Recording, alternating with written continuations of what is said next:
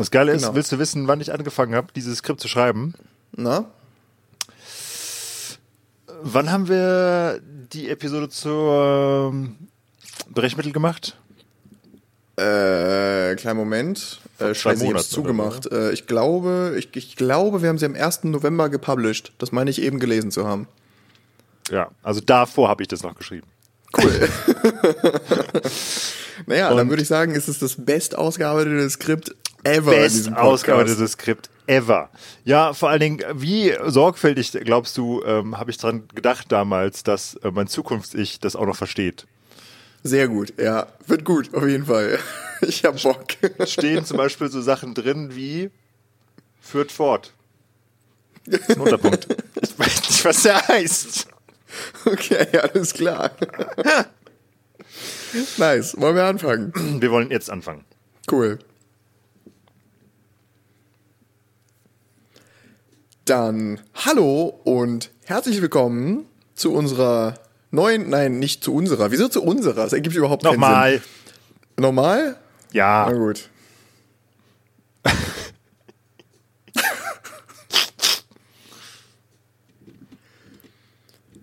Dann hallo. Und ohne herz- dann. Wieder dann. Guck, du machst Warum jedes Mal dann. nicht?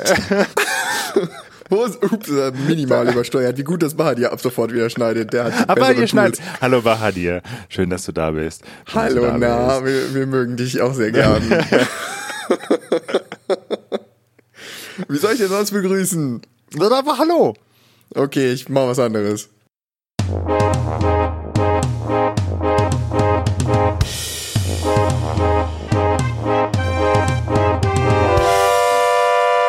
Hoppla.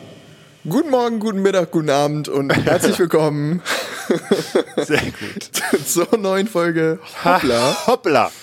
Eine ganz neue Begrüßung. Äh, alles neu macht der, das neue Jahr. Das reimt sich nicht. Und Frohes es ist auch schon die zweite Folge im neuen Jahr. Also es ergibt alles überhaupt keinen Sinn. Naja, man Wir kann freuen ja uns trotzdem. Wir freuen uns Ja. trotzdem, dass ihr wieder da seid. Hallo. Ähm, Hallo. Mir wieder einmal digital gegenüber äh, Merlin. Hi. Schön, dass Hallo. du auch da bist. Iva, ja, schön, dass, du- schön, dass du es einrichten konntest. Ja, Mensch. Ähm, Es ist auch immer wieder schön, äh, in dein äh, sehr 2D-iges Gesicht zu gucken. Jetzt, jetzt gerade nicht. Ähm, Bildumschreibung, äh, er hat ein komisches Gesicht gemacht. Ja. Ähm, Und eine Grimasse hat er auch noch gemacht. Hammer Gag. Wird auch keine Gelegenheit ausgelassen, mal wieder einen schlechten Gag zu machen. Ja. Wieder einmal ähm, hat Merlin ein Thema vorbereitet, ähm, was ich sehr begrüße, denn ähm, ich habe keinen Zugang zu Recherchematerial. Kann nur langsam den Kopf schütteln. Das ist über 100 Kilometer weg. Ich auch nicht, Iva übrigens. Ich habe auch keine Karte mehr für die Stabi. Ja, aber vielleicht, also es gibt ja noch andere, ne? Öffentliche Bücherhallen. Du warst gar nicht, was die alles haben. Ich habe fünf Bücher dafür ausgeliehen. Ich habe es hinbekommen. Siehste, so. Ja.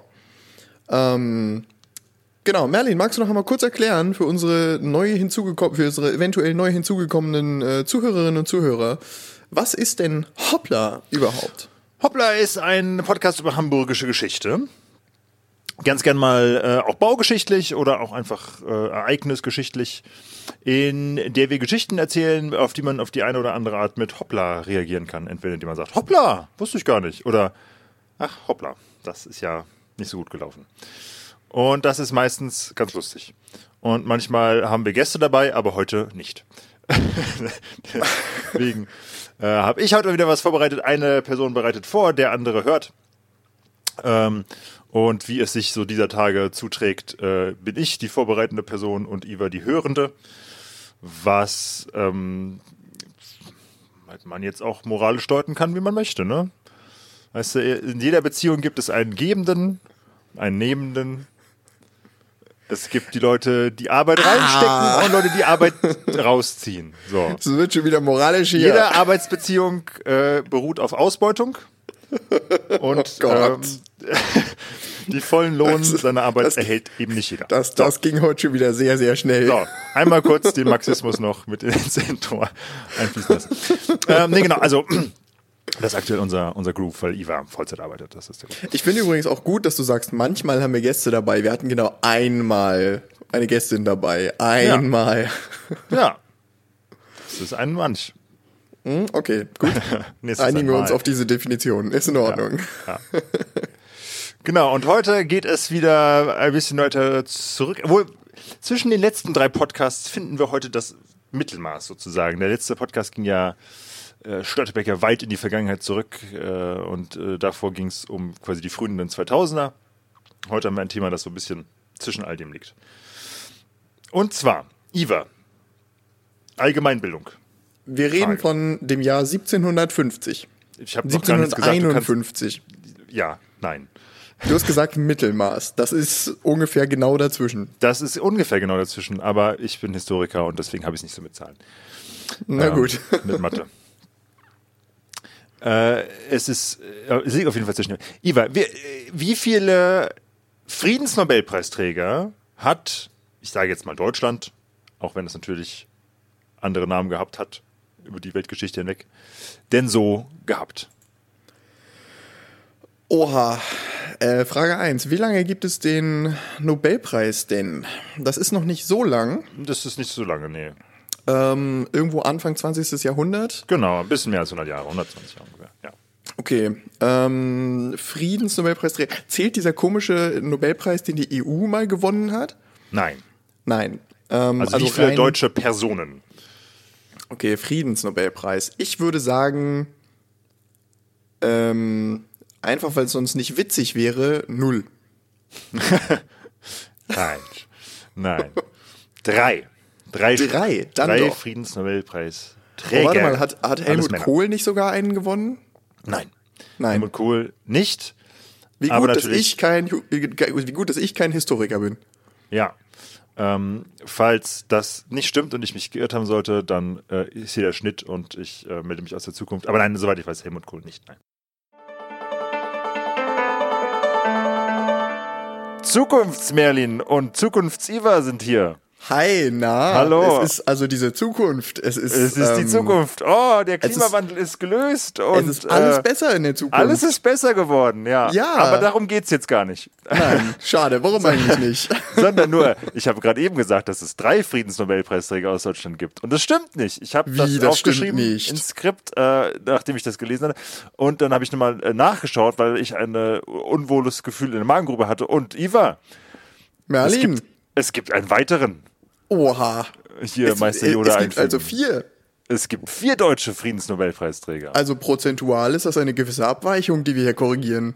In der Tat. Und zwar Ludwig Quitte. Habe ich noch nie gehört.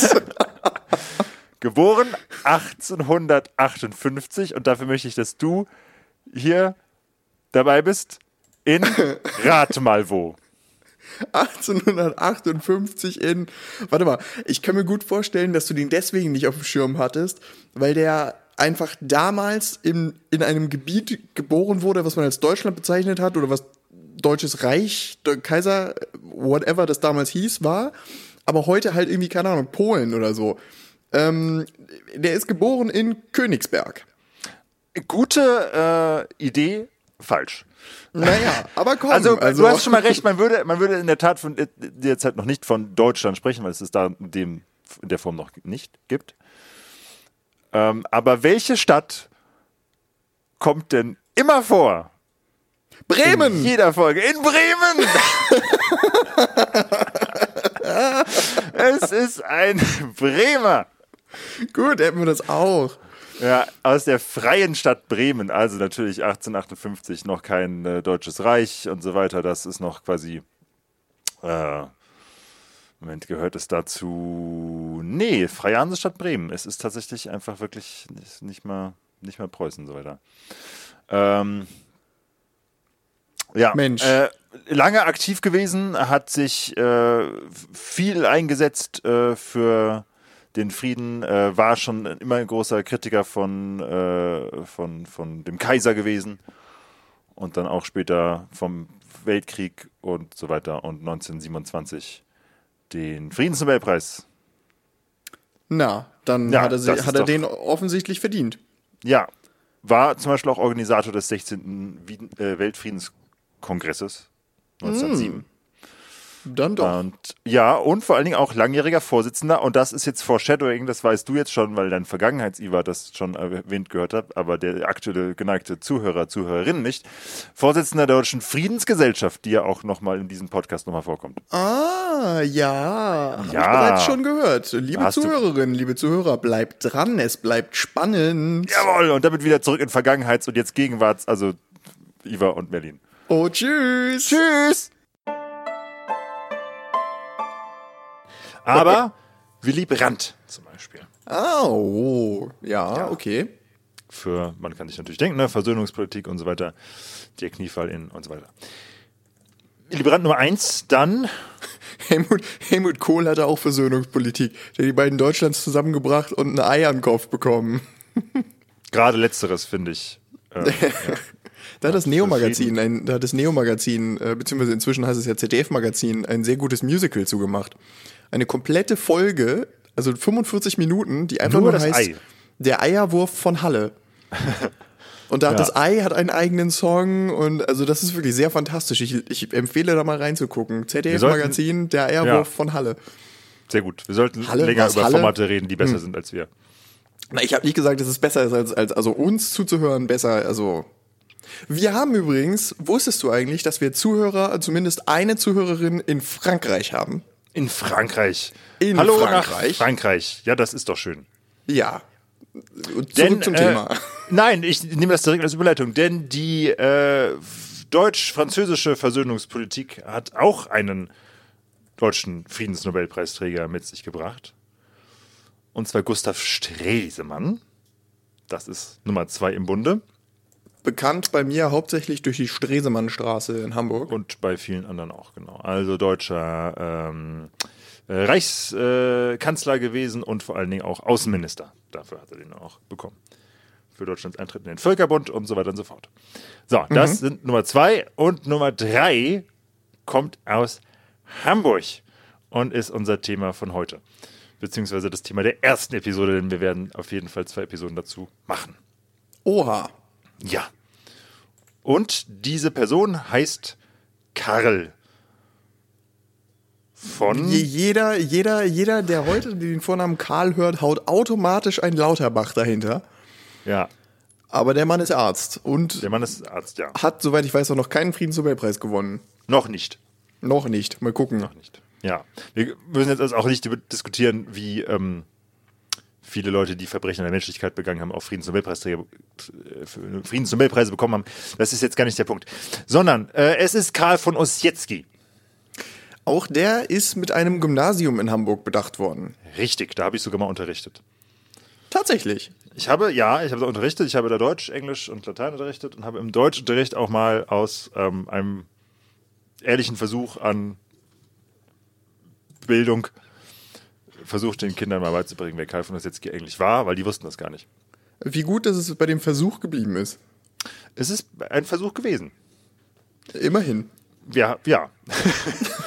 wir, äh, wir haben äh, eine, einen, einen Text von ihm gelesen, da kommen wir später auch noch dazu, beziehungsweise wahrscheinlich erst in Episode 2.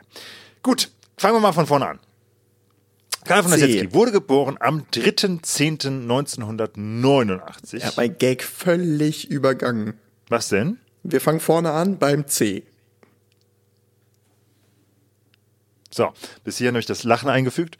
Okay, das, das, das Schweigen habe ich verdient. Ja, nein, Badia, du kannst da gern äh, irgendwie eine, schallendes Gelächter oder ein Husten, einen, Okay, alles klar. Gut. ja, so Prärie, Wind auch.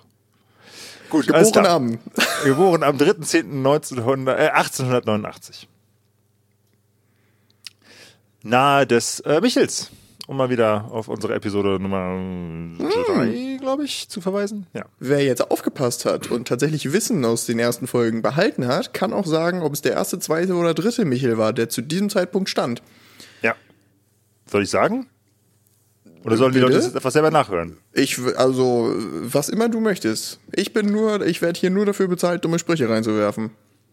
Du wirst bezahlt. Verdammt. Mit Unterhaltung. Reden wir später mal drüber. Äh, genau. In dem Viertel, wo er aufgewachsen ist oder wo er geboren wurde, haben zu der Zeit wohl auch viele Oberschlesier gewohnt. Und auch da kommt seine Familie wohl her.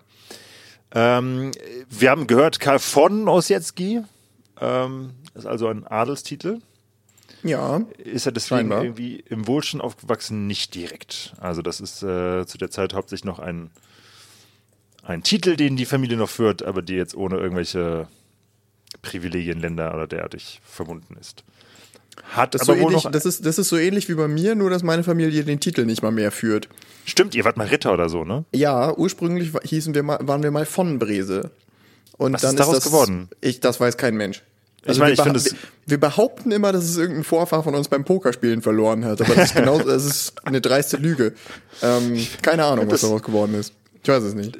Iva, du weißt, was meine zukünftige Folge sein könnte, dieses Podcasts. Möglicherweise. Ich möchte mal, dass du Familienarchive durchforstest und mir erzählst, was aus dem Haus Brese geworden ist. Habt ihr nicht sogar noch eine Burg, auf die ihr irgendwie äh, über Nee ganz, Ecken... ganz, nee, ganz so schlimm ist nicht. Also es gibt ähm, das, ähm, oh Gott, jetzt wird es schwierig. Äh, Es gibt, ich glaube, es heißt Schloss Görde. Ähm, das steht im Breser Grund. Aha. Das ist eine Landschaft in, im, äh, in, im Lüneburger Land. Ähm, Ja. So in der Gegend Lüchow und so. ja. Ähm, da gibt es auch die, da gibt es auch die Ortschaft Kleinbrese, die Ortschaft Großbrese, also da kommt auch der Name her. Ähm, übrigens hat Kleinbrese deutlich mehr Einwohner als Großbrese. so muss es. Ähm, aber wie genau das jetzt alles da miteinander, weiß ich auch nicht. naja. Ja. Du kannst mal vielleicht-. Du kannst vielleicht mal rausfinden für den Podcast dann, wie viele Leute sterben müssten an äh, ungünstigen Unfällen, damit du äh, da erbst. Damit ich Kaiser von Deutschland werde, ne? Ja, alles klar. Falls Erbrecht über die Art überhaupt noch in Deutschland aktuell so funktioniert, wo ich mir jetzt gar nicht mehr so sicher wäre. ähm, gut, jedenfalls, sein Vater heißt Ignatius, also der von Karl. Ist, äh, ja, ist katholischer, preußischer Unteroffizier bei der Armee. Und auch die Familie von Ossietzky führt auf ihrem Wappen äh, ein Schwert. Also können wir schon mal davon ausgehen, dass es von hierhin bis zum Friedensnobelpreisträger noch ein bisschen Weg ist. Ja, und das ist auch schon hübscher, das ist jetzt schon hübscher als unser Wappen. Weil auch die Breses haben ein Wappen, so ist es. Ähm, es ist ein Hirsch drauf zu sehen. Und ein, Ich- und ein Ritterhelm. Ich finde einen Hirsch auch sehr schön, lieber. Ja, Ich würde, okay. glaube ich, lieber einen Hirsch auf meinem Wappen haben als ein Schwert. Und Monde. Monde sind cool. Okay, Mond haben wir nicht. Gut. Nee, na gut. Ja, naja, ist klar. Ja, na gut. Ja. ähm, der Vater, Ignatius, ähm, arbeitet äh, zu dem Zeitpunkt als ähm, äh, äh, als ähm, Wagenmacher. als, bitte? Wagenmacher. Keine Als Ahnung, ich wollte einfach irgendwas sagen. Das stimmt. Das hast du getan. Arbeitet als Stenograf bei einem Dr. Max Predül, der wohl auch äh, tatsächlich mal später erster Bürgermeister wird. Aber immerhin, der Mann kann schreiben. Das kann, Ja. konnten damals schon mal längst nicht alle. Und dann auch Ja. noch Stenografie, was ja noch mal eine Hausnummer höher ist. Absolut. Und er ist auch Milchhändler. Cool. Verstehst Und? du? Cu- Cool? Mit, Ja, ja, gut, okay, Ja. ja. wirklich, wirklich keine gute Performance von Iva heute. Kein Äh, Gag ist schlecht genug, um ihn und er nicht ist auch durchzuziehen. äh, äh, äh, Speisewirt. und das hingegen, ja, das ist sehr sympathisch. Also er ist Unteroffizier, Stenograf, Milchhändler und Speisewirt. Das nenne ich mal ein ausgeglichenes Leben. Wie lange Aber, glaubst aber, du, hält ziemlich, man aber ziemlich volles Leben. ja, wie lange glaubst du, hält man das durch? Fünf Jahre? Ja, ungefähr. Cool. Also bald eine Lungenentzündung und Tod, der Vater. Oh Gott. Wir verabschieden uns hier von Ignatius. Hat auf jeden Fall in den drei Zeilen, die er in diesem Skript hat, so viel Jobs gehabt wie nur möglich. Ja, auf jeden Fall. Ähm, genau. Seine Mutter heißt Rosalie, unsere Mutter von Karl, äh, und ist Lutheranerin. Also da ist auch schon mal eine interkonfessionelle Ehe, die jetzt ja auch zu der Zeit nicht äh, so einfach ist. Die als äh, Dienstmädchen wohl nach Hamburg gekommen ist. Und es war wohl zwischen den beiden, zumindest bis der Vater eben gestorben ist, wohl tatsächlich auch eine Liebesehe. Also eigentlich ganz schön. ja, Mensch. Ja, Mensch. das muss man auch mal sich drüber freuen, wenn das passiert. Ist ja auch nicht selbstverständlich. Wohl wahr. Ja. Äh, die Mutter war wohl zu der Hochzeit auch schon schwanger. Dann musste auch schnell geheiratet werden. Dann musste auch losgehen, ne? Ja. Gut. Ähm, Karl wird äh, also katholisch getauft, trotz seiner Mutter sozusagen, wird nach seinem Vater katholisch getauft. Und auch von der Tante miterzogen, weil die äh, äh, Mutter auch diese, äh, diese, Speisewirtschaft äh, auch fortführt und sich gar nicht äh, komplett um Karl kümmern kann. Also wächst sozusagen frühkindlich schon mit äh, zwei Mutterrollen oder Gestalten auf. Das nenne ich mal eine Patchwork-Familie. Eine Regenbogen-Patchwork-Familie Ende des. Nee, wann, wann befinden wir uns jetzt? Wahrscheinlich jetzt schon Anfang des 20. Jahrhunderts, ne? Ja, also Ja. Ende, Ende 19. Genau. Ja, fantastisch. Ja. Wann, wann, wann ist sein Vater gestorben? Wie alt war, war Karl da? Äh, Ich habe es nicht genau, also ein paar Jahre ja, alt, er ist nicht, nicht alt. Okay, ja, gut, dann. Äh, aber Mensch, top, ja, Ja. schön. Genau. Äh, er bekommt aber bald auch einen Stiefvater, äh, Gustav Walter. Ist Walter Der- jetzt der Nach- oder auch noch ein Gustav Vorname? ist der Vorname und Na Walter ist der Nachname. Alles klar. Mhm. Aber er hat wohl den äh, Ossietzky-Namen behalten, ne? wie, man, wie man hört. Ähm, der Vater ist äh, Bildhauer, also der Stiefvater jetzt. Und auch lutheranisch. lutheranisch. Na So. toll, jetzt, jetzt sind die Eltern Lutheraner und er selbst, egal. Und er ist katholisch. Deswegen Ja. wird er auch dann ab da lutheranisch erzogen. Aha, Und das zeigt sich bald, findet beides doof. super. Also äh, ist äh, wohl äh, sehr früh schon mit früh, frühkindlichen Jahren äh, für einen Staat ohne Religion, für einen säkulären Staat, äh, hat quasi beides mal ausprobiert und beides für unzureichend. Äh, Guck mal, das, das nenne ich stabil. In, in unseren Generationen hier lassen sich alle in, in dem Alter konfirmieren, um an die Kohle zu kommen, die man zur Konfirmation geschenkt bekommt. Auf jeden Fall. Und der sagt einfach, äh, Glaube, nee, geh weg. Nein, danke. Ja, Ja. Ich habe es probiert, ich habe es nicht gemocht. Ich habe es nicht mal probiert. Ich habe tatsächlich gesagt, nein, ich würde mich nur konfirmieren lassen des Geldes wegen. Das ist es, das finde ich nicht Ach, okay. du jetzt? Ja, ich. Ja, ja, nein, ich, ja, ich, ich bin auch nicht da. Naja. Ja. Äh, genau. Und so geht es dann einige Jahre. Also Karl wächst im Prinzip im Gängeviertel auf. Das ist jetzt, wie wir uns zu der Zeit erinnern, nicht direkt fancy. Das ist jetzt nicht High Life, wie die Jugend. Ganz im Gegensatz zu heute. Heute ist das Gängeviertel ziemlich Heute fancy. schön. Sehr schön, auf jeden Fall. Sehr teuer. Und überlebt da auch direkt mal eine Cholera-Epidemie. Cool, ja, ist eine What a time to be alive. Macht Spaß. Auf jeden Fall. Also direkt mal ähm, vom Regen in die Traufe quasi. Ja. Über diese Cholera-Epidemie Ende, des 19. Ende des 19. Jahrhunderts können wir vielleicht auch mal eine äh, Folge machen. Wäre vielleicht für Hamburg tatsächlich gar nicht so, gar nicht so uninteressant. Ähm, ist nicht, nicht so normal, ehrlich gesagt, dass Ende des 19. Jahrhunderts in europäischen Großstädten noch Cholera-Epidemien ausbrechen. Aber Hamburg macht's vor. Ja, ach, das ist, ähm, ja. Ja. Er äh, kann Hamburg war, schon im, Hamburg war halt schon immer ein bisschen traditioneller. Und dann Ja. macht man halt die Sachen, mit denen andere schon fertig sind, einfach noch länger. Ja, genau. Er geht dann auf eine äh, mittelmäßig gute Schule, das, das zumindest kann ihm äh, seine Familie noch finanzieren. Und seine besten Fächer sind wohl, und das ist jetzt äh, ganz schön für mich, Geschichte. Und das hat mich verwirrt, Religion. Naja, ich meine, um etwas Scheiße finden zu können, also um etwas fundiert Scheiße finden zu können, musst du dich damit ja vernünftig auseinandergesetzt haben können. Äh, zu, vernünftig auseinandergesetzt haben. Vielleicht. Vielleicht. Insofern, also. Das ist auf jeden Fall ein besserer Grund, äh, zum Atheismus zu kommen, als einfach vielleicht nach Bauchgefühl. ja. Ich habe es völlig nach Bauchgefühl gemacht. Ah, ja. So, ähm, er ist wohl so ein mittelguter Schüler.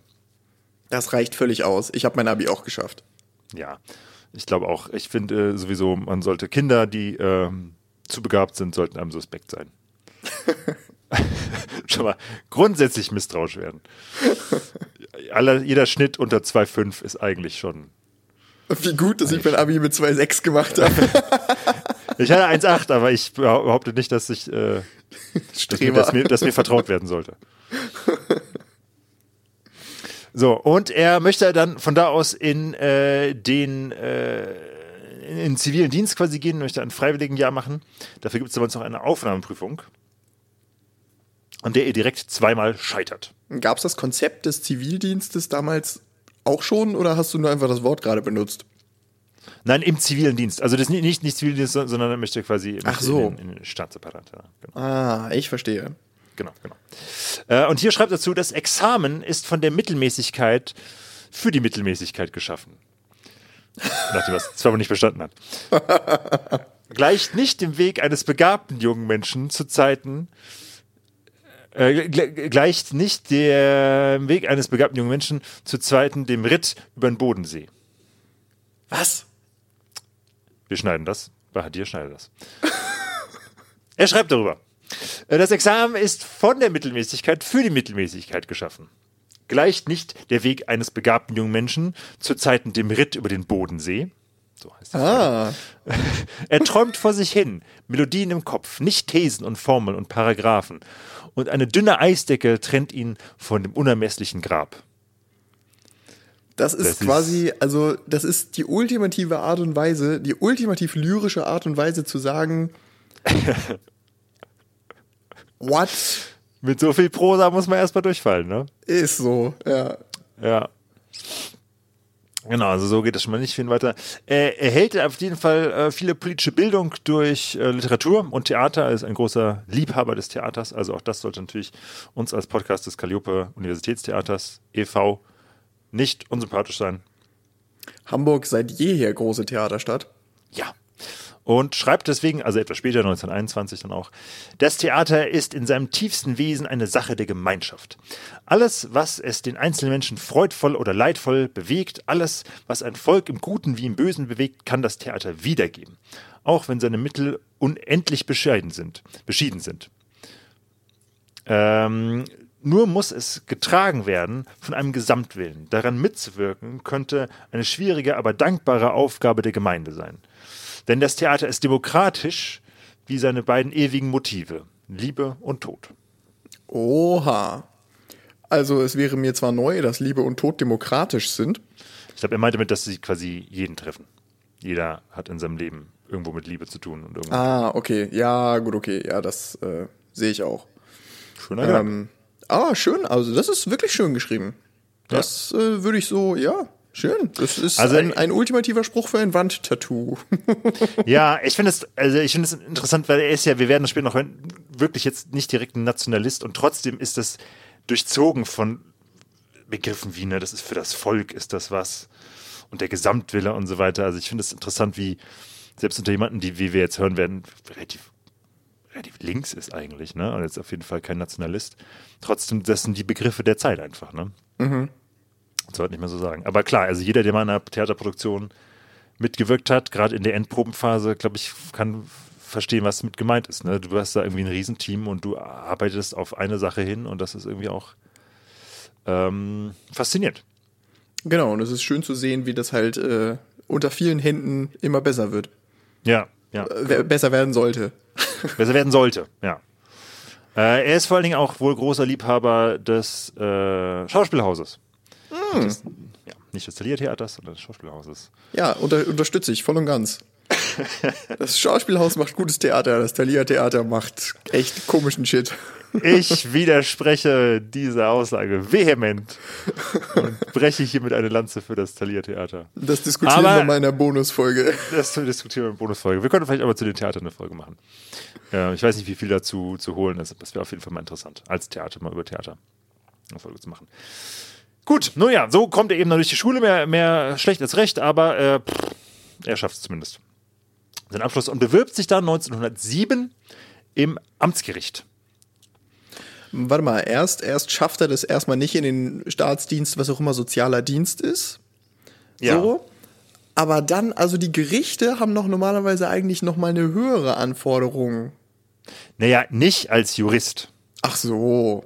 Er macht jetzt nicht, nicht im Sinne von sein Jurastudium, sondern er bekommt auch da Hilfe von Predöhl. Wir erinnern uns, das war der äh, Mann, für den sein Vater schon gearbeitet hat als Stenograf und äh, als Gerichtsdiener quasi. So. Ja, Vitamin als- K ist, als, ist ähm, mal wieder alles. So, das sind, äh, man muss eine Aufnahmeprüfung machen. Ich habe hier mal rausgeschrieben, was die Prüfungsfragen so sind. Und Iva, wir wollen jetzt doch mal sehen, ob du. Ich setze mich gerade auf. es, es 1907 geschafft hättest, äh, ins Amtsgericht, Amtsgericht, zu kommen. Ich rutsche etwas auf meinem Stuhl hin und her. Oh, jetzt hören ich, wir äh, leider Iva gerade nicht. meine Finger. Er Wie, sagt etwas, aber wir hören ihn nicht. Warum hört Warum er mich hören nicht? ihn nicht? Liegt es an mir? Ich höre ihn aber. Also Ich ich, höre hö- mich. ich höre ihn. Ah ja, das ist ja interessant. Ich kann ihn Okay, das hören. müssen wir vielleicht gerade mal, ne? Mal was? Ich kann ihn hören. Ah, jetzt okay. Jetzt, Ah, wie schön. Gut, So. das äh, herzlich willkommen zurück. jetzt willkommen zurück. Was wir gesagt hätten, bevor das gerade geschnitten wurde, ist, ob Iva Brese es nicht schafft, äh, 2022 die Aufnahmeprüfung für das Amtsgericht 1907 zu schaffen. Ich bin gespannt. Und auch hier eigentlich ganz schön, dass wir mal wieder eine Verbindung zu vorherigen Folgen haben, denn wer war denn noch am Amtsgericht? Äh, äh, äh, Welcher? Protagonist sozusagen Schill? äh, der. Bitte? Schill? Ja. Ja. Ja. Ja. Ja. Ja. So. Den Gag haben wir schon mal gemacht, dass wir dieses Ja immer, ja, es ist, nicht nochmal, komm.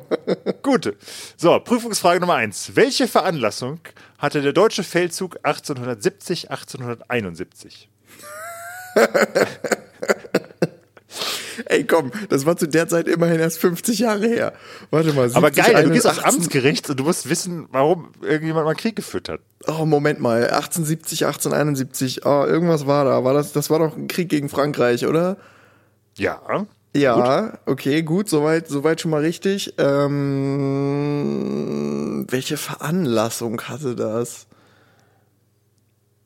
Ähm, ich würde sagen, es war einfach einer. Einer der x-beliebigen deutsch-französischen Kriege in der Zeit halt. Ich weiß es nicht. Ich weiß nicht, ob man mit dieser Antwort ähm, ins Amtsgericht aufgenommen werden würde. Aber ins Ich Bezirksgericht möchte, ich, vielleicht. ich möchte dir trotzdem aber äh, Punkte geben dafür. Dankeschön. Weil, wenn man sich die, die Veranlassung anguckt, dann ist es in der Tat mehr oder weniger einer der x-beliebigen deutsch-französischen Kriege. also, wenn ich jetzt, wenn meine, äh, ähm, ich habe jetzt nicht mal extra davon nachgelesen, aber wenn mein, mein Gedächtnis mich nicht trübt, dann ist das natürlich der letzte der drei Einigungskriege. Also, wir haben natürlich Dänemark, das kam ja auch schon mal vor, Österreich und dann schließlich unter Bismarck alles, ne? Äh, Frankreich. Äh, und das sind sozusagen Kriege, um das Deutsche Reich zu formieren. Das ist dann auch 1871 beginnt das natürlich. Die Veranlassung, könnte man jetzt sagen, ist ein äh, die, die Folge auf den spanischen Thron, in der nach verschiedensten äh, Debatten der französische Kaiser Napoleon III. fordert, dass äh, niemals ein Hohenzoller es in Betracht ziehen sollte, auf den spanischen Thron zu steigen und so weiter.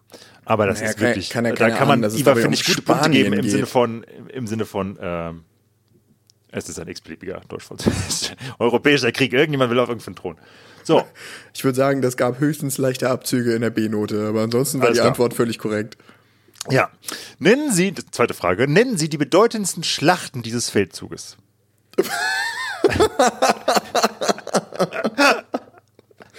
Okay, was liegt, was liegt da ungefähr auf der deutsch-französischen Grenze?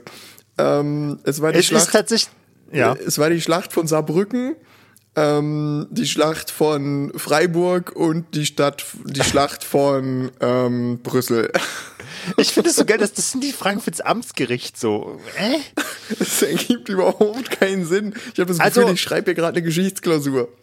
Es ist wirklich so, aber ich muss mal sagen, also für mich als Historiker blutet mir irgendwo das Herz, dass es anscheinend mal einfach eine Zeit gab, in der ich mit meinem Wissen Karrieren offen hatte. Ja, Moment, als Amtsdiener, ja. Ja, trotzdem würde ich das heute bekommen mit einem Geschichtsstudium. Ja, okay, stimmt. Ähm, ja. Also es geht hier wahrscheinlich um Sedan. Das kennt man auch vielleicht aus der Sedan. Ah, okay, ja, das hat man schon mal gehört.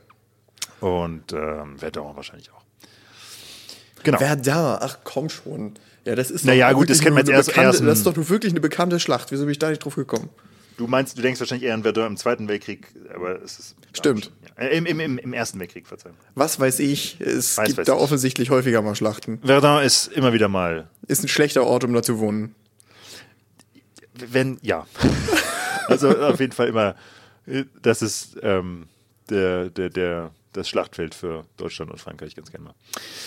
Gut, und letzte Frage, damit haben wir es noch, also es gibt noch natürlich noch mehr, aber ähm, einfach nochmal, um, das, um den Witz nochmal zum Ende zu bringen. In welchen Schlachten wurde Deutschland von Napoleon dem Ersten geschlagen und in welchem Jahr?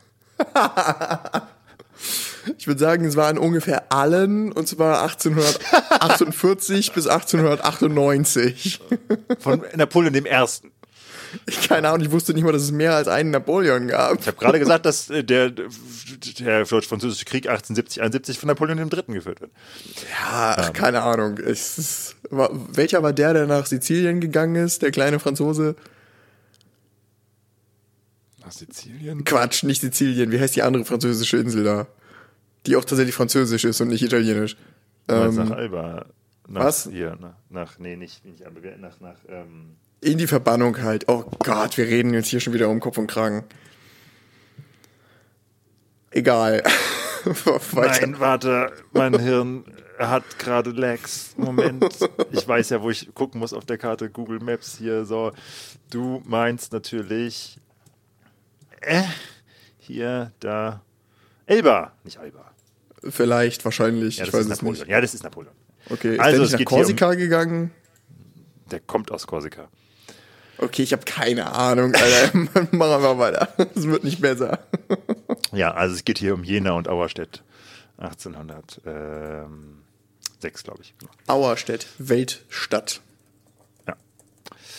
Ähm, genau, gut, so viel erstmal dazu. Jedenfalls, äh, wir erinnern uns, Karl, Karl hat äh, Geschichte immer schon gern gehabt, gern gemocht, deswegen besteht er hier mit Glanz, Leistung, mit Glanznote. Und äh, arbeitet danach im Amtsgericht. Ja, Ja, ich, ich hätte keinen Job im Amtsgericht bekommen. Anscheinend nicht. Wir führen hierbei mal einen mentalen Counter ein, ähm, darüber, wie oft Karl von Ossietzky beim Amtsgericht arbeitet. Und stellen den jetzt mental auf eins. Okay. Ein paar Mal. So. Äh, er arbeitet wohl wenig, aber zuverlässig. Das klingt ganz nach öffentlichem Dienst. Wir beide sind im öffentlichen Dienst, von daher können wir das, glaube ich. ja, wir arbeiten Guten beide für sagen. öffentliche Stellen. Fantastisch. Wenig, aber zuverlässig. Und umsichtig. ja.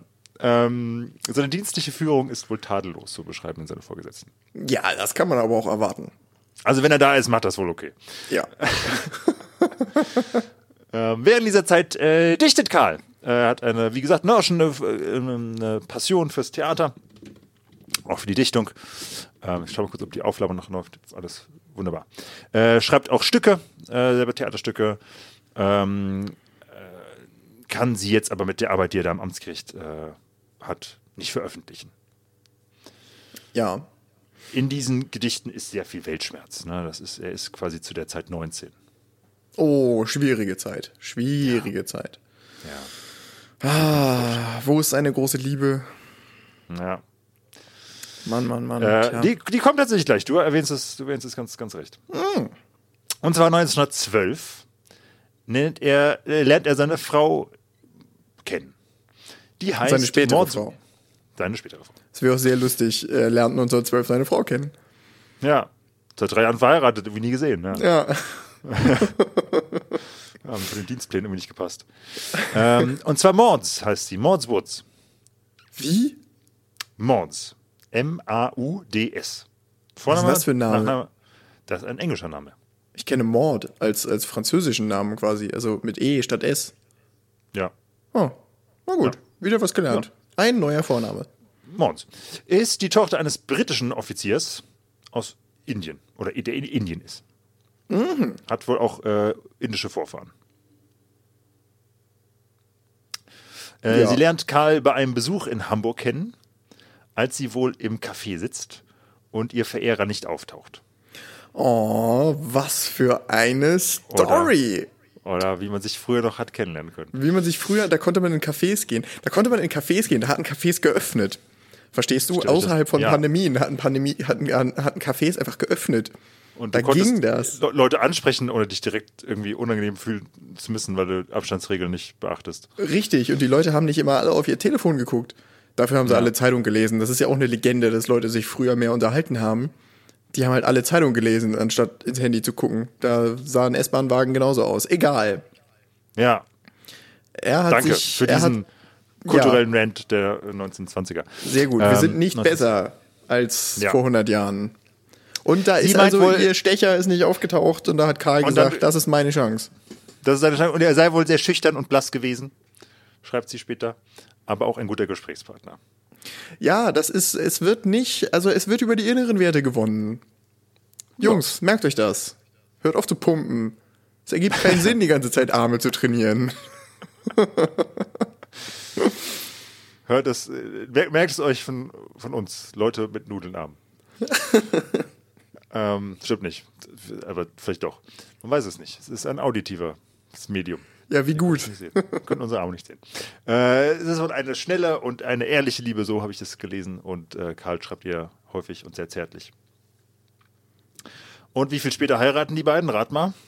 Ähm, das ging damals, glaube ich, recht flott. Ähm, 1912 habe ich gesagt, werden sie sich kennen. ja, ähm, ich würde sagen, das dauert nicht mal ein Jahr. Das ist, also, ich würde sagen, das war immer noch 1912. Fast. 1913, aber du bist okay. nah dran. Ein Jahr lang reicht. Ja. Ring drum. Meins. Äh, ja. Und zwar machen sie das in England. Äh, dort äh, wird, ich, wenn ich das äh, richtig verstanden habe, äh, Karl auch tatsächlich quasi als Baron äh, Oh. vorgestellt. Was jetzt nicht so direkt stimmt, aber immerhin Adel.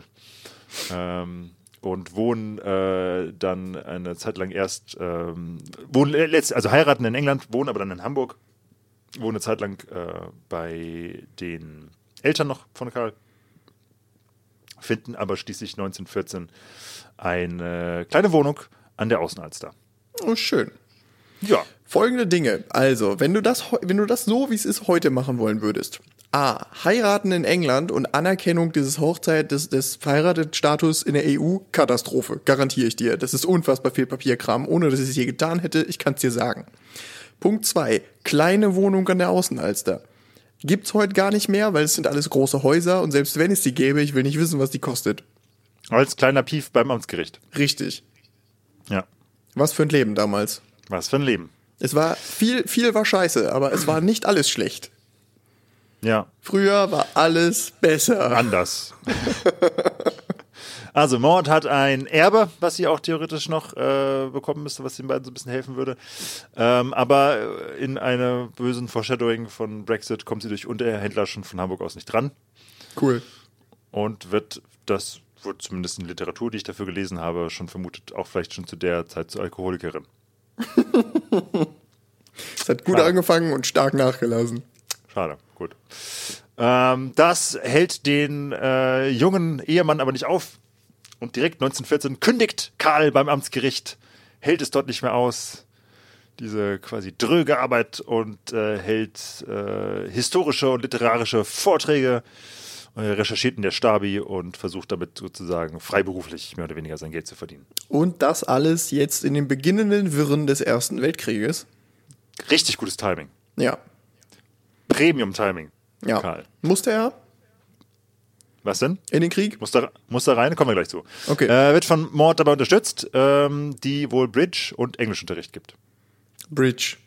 Ja. Cool.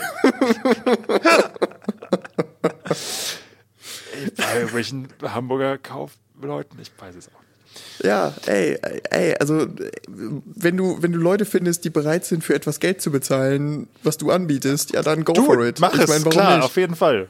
Wenn ihr euch eure kleine Wohnung an der Außenalster irgendwie leisten müsst und dein Mann gerade gesagt hat, ja, jetzt kündige ich beim Amtsgericht, dann bringst du aber noch einen Bridge bei. So funktioniert eine Dienstleistungsgesellschaft.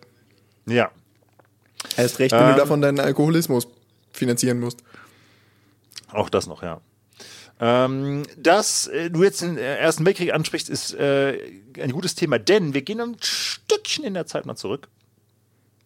1911 ähm, gibt es Wie, wie, gut, wie gut, dass du den Ersten Weltkrieg ansprichst. Wir entfernen uns von ihm. noch ein bisschen. Ich mag Krieg nicht, deswegen. Ähm, Na, bist du nicht der Einzige. Ja. Vor allen Dingen den Ersten Weltkrieg nicht. Ich, ähm, egal. Ähm, 1911 gründet sich äh, ähm, die Demokratische Vereinigung äh, und die deutsche, äh, sorry, gründet sich in Demokratischer Vereinigung die Deutsche Friedensgesellschaft.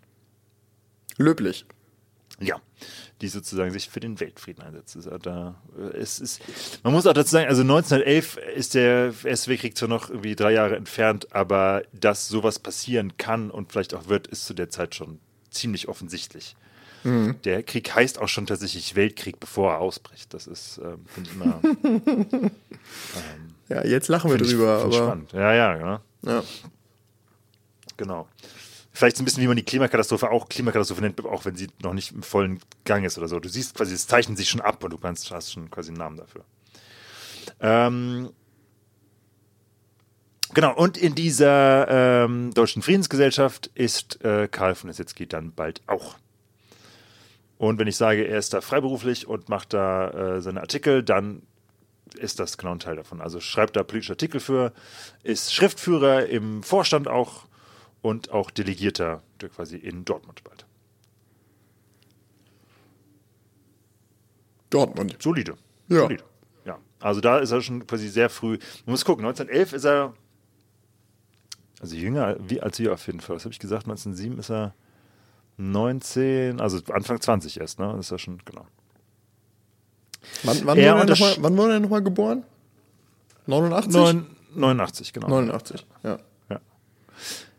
Er sieht äh, eine Spaltung in der Gesellschaft nicht nur äh, in, in, in, der, in, der, Klasse, sondern auch in Kultur und Politik. Also auch da ist ihm das Theater quasi wieder sehr wichtig als ähm, als, als, als friedenstiftende Institution. Und ähm, schreibt, also das kommt in seinen Artikeln auch vor. Ähm, Werner Bolt, den ich viel dafür gelesen habe, der auch mehrfach äh, zu ihm publiziert hat, beschreibt ihn zu der Zeit, als er da quasi freiberuflich ist und, und schreibt als Autodidakt mit wenig Bildung.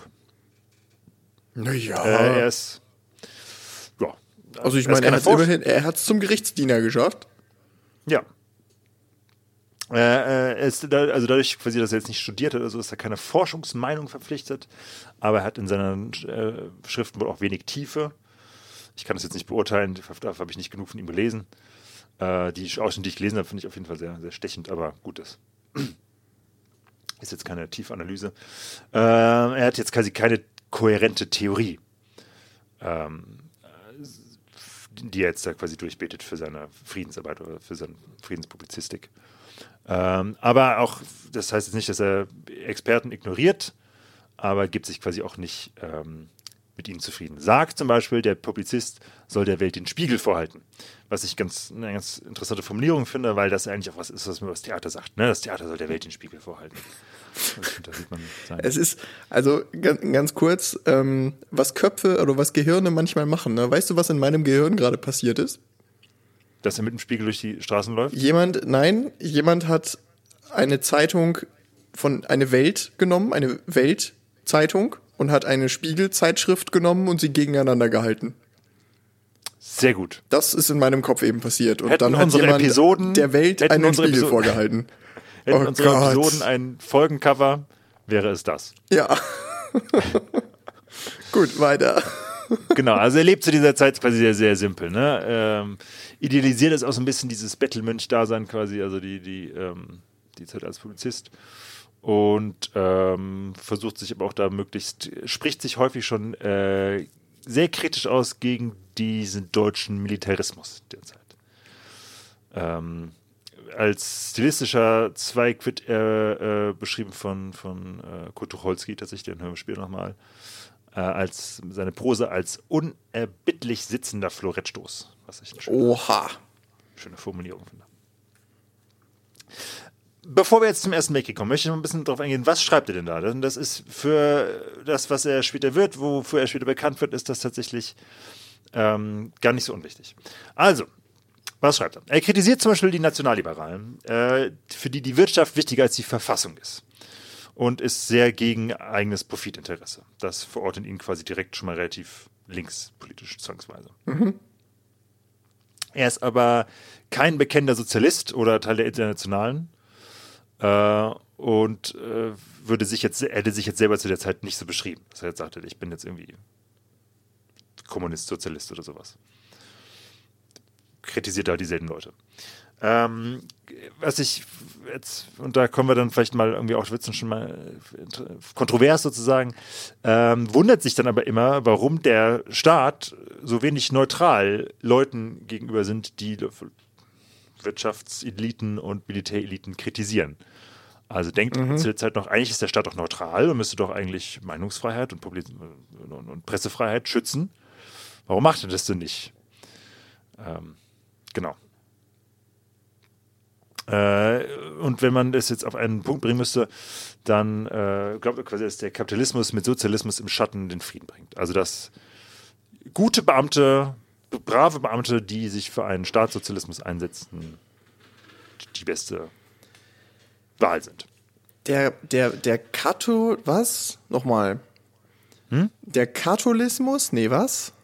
Der Kapitalismus. Ach so, Kapitalismus. Der ja. Kapitalismus mit dem Sozialismus im Rücken. Oh Gott, da musst du erstmal drüber nachdenken. Im Schatten, ja. Im Schatten, ja. Das ja. ist uiuiuiuiui. Ja, ich meine, soziale Marktwirtschaft wäre jetzt wahrscheinlich der. Möglicherweise. Nennt er, nennt er nicht so, aber klingt ganz danach. Ne? Ähm, wie ich schon gesagt habe, auf jeden Fall immer viel Hass auf den Militarismus, den er als veraltet und äh, sieht und äh, ähm, der auch, von dem er glaubt, dass er seine Untertanen immer hart bestrafen muss, um sie überhaupt bei Stange zu halten. Äh, was, ne, sein Vater war Offizier und so weiter, das ist schon mal auf jeden Fall auch da eine Absage an die Familie. Hm, er war aber auch Stenograf und Gastwirt und Milchbauer. Ja, Milchhändler. Milchhändler, Entschuldigung. Ja, ja, ja, ja.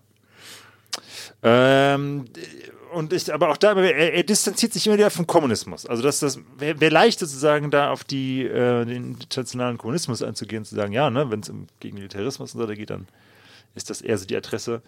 Äh, er glaubt einfach, dass quasi die größte Gefahr für den Frieden sind kriegsgeile Offiziere, die man bekämpfen müsste. Ähm, genau. Ja, also es ist eigentlich, also grundsätzlich sind seine Ansichten ja gar nicht so unmodern, auch für ja, heute, ja. also, also auch, auch, auch äh, reden. Auch aus heutiger Sicht ähm, ist es ja eigentlich noch relativ aktuell bis hierhin alles. Auf jeden Fall. Ich glaube, es ist auch, äh, es sind gerade diese Positionen, die ihn heute noch so beliebt machen und quasi das, ne, die Staatsbibliothek ist nach ihm benannt. Äh, und, ähm, und Schulen und so weiter. Genau. Also das, das, das geht heute noch ganz gut runter so. Äh, er wird äh, zu dieser Zeit auch schon tatsächlich von Kriegsminister Falkenhayn zu einer Geldstrafe verurteilt. Subi, fängt gut an. Aber wirklich, also vom, vom Minister himself. So steht es hier. Nicht schlecht. Ja. Wahrscheinlich mehr von seinem Amtsapparat, aber ja. Wahrscheinlich. Ja. Und somit will er auch schon 1913 also noch vor Ausbruch des Ersten Weltkrieges, einen Massenstreik gegen die Militärdiktatur, die er im Land sieht. Krass. Das, also, ja, okay. Krass. Es ist vor allen Dingen interessant, weil Massenstreiks und jetzt quasi, also das Generalstreiks heißt es jetzt hier nicht, ich glaube, es geht schon in dieselbe Richtung. Also zu sagen, alle streiken. Alle, alle. Mhm. Äh, zu dieser Zeit noch fast nie passiert sind irgendwo. Erst recht nicht im Deutschen Reich. Ähm, Genau. Äh, obwohl tatsächlich ist es nicht insofern völlig aus sein ist, der erste deutsche Massenstreik findet 1906 in Hamburg statt. Die Hamburger mal wieder. Machen wir mal eine mentale Notiz. Vielleicht ist es spannend, um das zu machen. Ich weiß es nicht. Das wäre dann jetzt schon der dritte Themenvorschlag für eine neue Folge innerhalb dieser Folge. Wenn das so weitergeht, ist das exponentielles Wachstum. Ich sage ja nur, wir gucken mal, was so hängen bleibt. Wir wissen beide, was hängen bleibt. Komm. ja, ja, ja. So, also er ist auf jeden Fall, das kann man mit Sicherheit sagen, Pazifist. Ja. Aber kein, kein, kein Kommunist. So, und jetzt ist 1914. Und jetzt bricht der Erste Weltkrieg aus. Ja. Im August.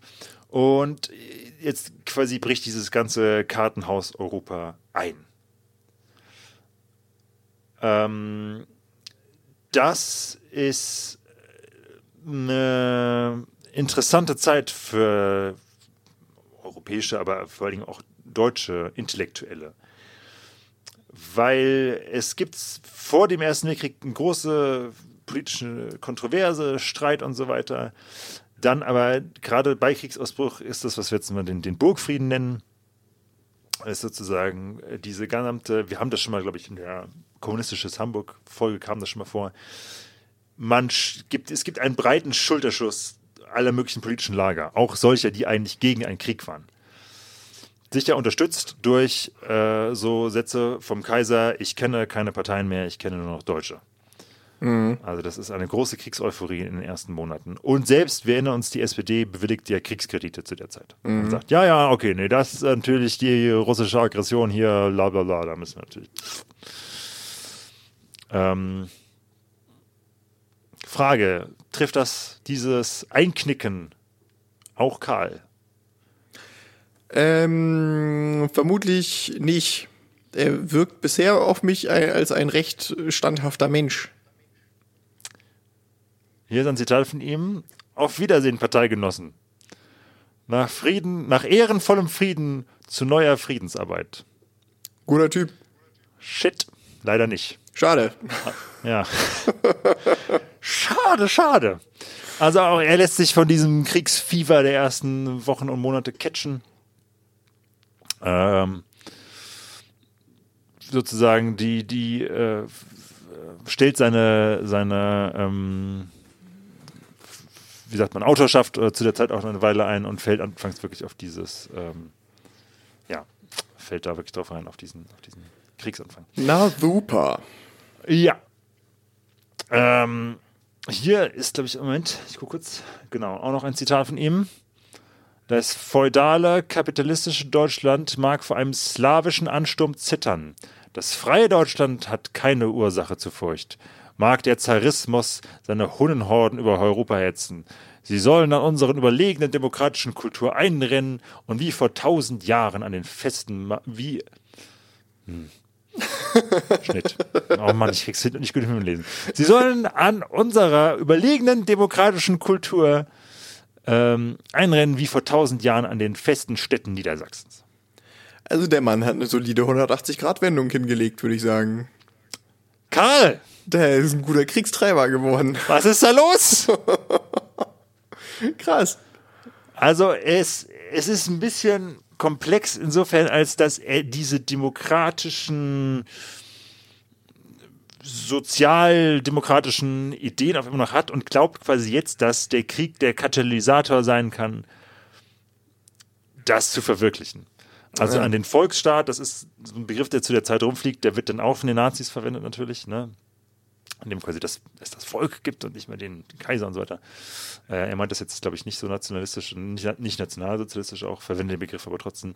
Also an den Volksstaat durch den Krieg. Und ja. glaubt, das ist im Prinzip das gleiche wie 1848, wo es ja auch schon so eine Revolution gab und da muss man irgendwie auch schon irgendwie kämpfen gegen äh, die Dänen in dem Fall dann und dann wird alles Demokratie. ja, okay. Mhm. Äh, ähm, das wird ein bisschen unterschnitten, äh, als dass innerhalb der ersten Monate direkt im Prinzip schon jegliche demokratische Kontrolle oder Selbstverwaltung der Länder und eben aber auch Hamburgs ausgehebelt wird. Äh, Hamburg und glaube ich auch Teile umherum gehören äh, dann einfach zu einem äh, Militärbereich von Deutschen Reich. Alle Deutsche Reich wird quasi komplett aufgeteilt nach Militärbereichen und kriegt dann aber wirklich eine Militärdiktatur. Da wird dann quasi einfach generell eingesetzt und die zivile demokratische Verwaltung hat eigentlich nichts mehr zu melden die nächsten vier Jahre. Also stimmt jetzt nicht so direkt, was er sich da erhofft hat. Tja. Es ist ähm, eine Tatsache, dass das Karl Anfang drauf will. Diese Illusion hält nicht ewig. Komisch. Ja, es braucht vielleicht ein paar Millionen Tote. Äh, der Erste an, Weltkrieg war, äh, doch eigentlich, war doch eigentlich eine entspannte Nummer. Wo ist das Problem? Ja, chillig. Chillig. Wir erinnern es als chillig.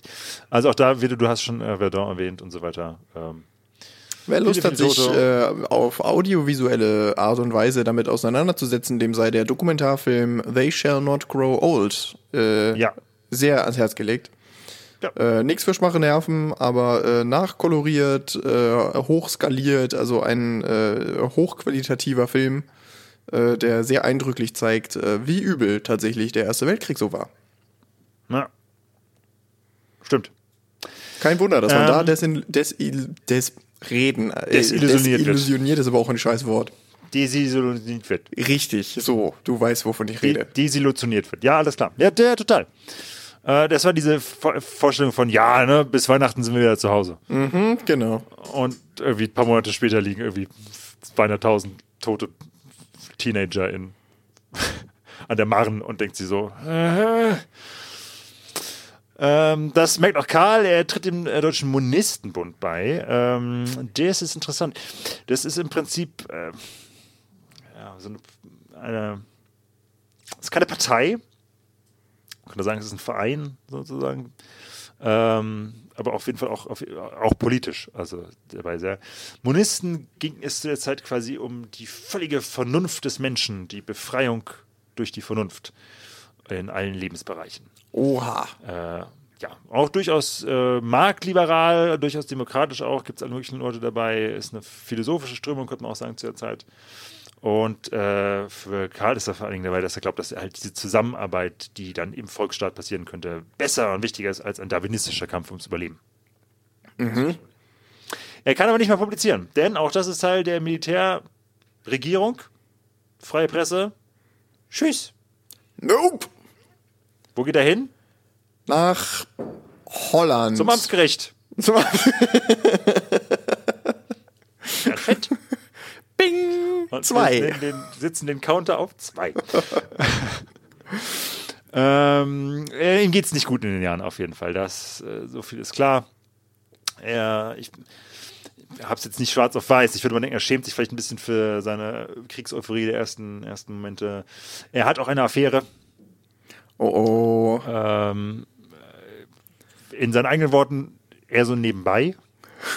Ja, so funktioniert eine Affäre. Die läuft halt nebenbei, ja. Und würde auch Mord gerne wieder zurückhaben. Ach so, ja, gut. Ähm, Das ist quasi ja, Herz gegen Intellekt und äh, Mord ist Herz. Eieieiei. Was für ein Spannungsfeld. Schwierig. Wenn, da vielleicht Ja. mal ein Deutscher einen Liebesfilm zumachen würde. Ach so, ist erst 100.000 Mal passiert. Ah, na gut, okay. Ah! Er kommt dann auch irgendwann Gleich noch subtile Kritik am deutschen Film untergebracht. Bams! Ja, hier als Gegenprogramm des deutschen äh, Kulturprogramms. ähm, er muss bald auch nach Flandern, also an die Front. Und macht da Schanzenarbeiten, also muss quasi Gräben ausheben und äh, standhalten und so Der weiter. Was, beste aller Jobs. Ganz im Ernst, wäre mir lieber als ähm, aus eben jenen Gräben rausspringen ins Maschinengewehrfeuer. Selbstredend. Ja. Ist er zwei Jahre lang, macht er das. Geil. Ist wohl auch häufig mal im Lazarett Klingt gut. und muss nebenbei noch mit seiner Frau diese Affäre da verhandeln. Nice. Die Familienzoff. Ja. Stressig. Klingt Ähm, nach einem nicht so geilen Leben. Es, nee. Wäre er Moment, mal beim wir- Amtsgericht geblieben. Wäre er mal beim Amtsgericht geblieben. äh, ja, wir erinnern uns, was hast du gesagt, Karl? Ähm, ehrenvoller Friede. Ja. ja. Schade, schade. Äh, er publiziert tatsächlich, aber in dieser Zeit äh, da an der Front ist weiter. Er kann das ähm, teilweise anonym machen. Ähm, pazifistisch, äh, Frauenrechtlich auch schon ist ist da, schickt quasi Artikel nach Hause, die dort auch ähm, publiziert werden im Monistenbund, den ich schon erwähnt habe. Äh, für, für den Frieden auch viel, also macht sich auch da schon sehr, dann, dann auch doch sehr stark auf jeden Fall für den europäischen Frieden wieder. Viel davon wird zensiert. Also das ist, ähm, wie gesagt, die demokratische Befreiung durch einen Weltkrieg, schwierig. Hat nicht so richtig funktioniert. Ja, ähm, macht sich auf jeden Fall stark für einen friedlichen Fortschritt des Monismus äh, nach dem Krieg und möchte dafür eben auch äh, stark die Veteranen, die dann eben davon zurückkommen, begeistern sozusagen, die es hautnah erlebt haben. Auch das äh, keine abwegige Idee zumindest, dass die Leute, die den Krieg live miterlebt haben, die stärksten Advokaten des Friedens sein sollten, ist zumindest nicht abwegig. Nee, das stimmt. So, dann äh, irgendwann ist der Krieg auch vorbei, dank, dankbarerweise, und äh, wir kehren zurück zu Episode 4, 5. Ich, das kommt drauf an, ob du zählst oder ob ich zähle. Ich meine das kommunistische Hamburg. Jetzt ist ja quasi in Hamburg 1918, 1919 eine Revolution und auch eine linke Revolution. Jetzt, ne, war ja jetzt nicht direkt Kommunist, aber da werden auf jeden Fall viele Sachen gefordert, die er eher gut findet. Und was macht Karl die ersten Wochen dieser Revolution? Er geht zum Amtsgericht. Ach so. Er geht zum Amtsgericht. er verpennt diese Revolution tatsächlich.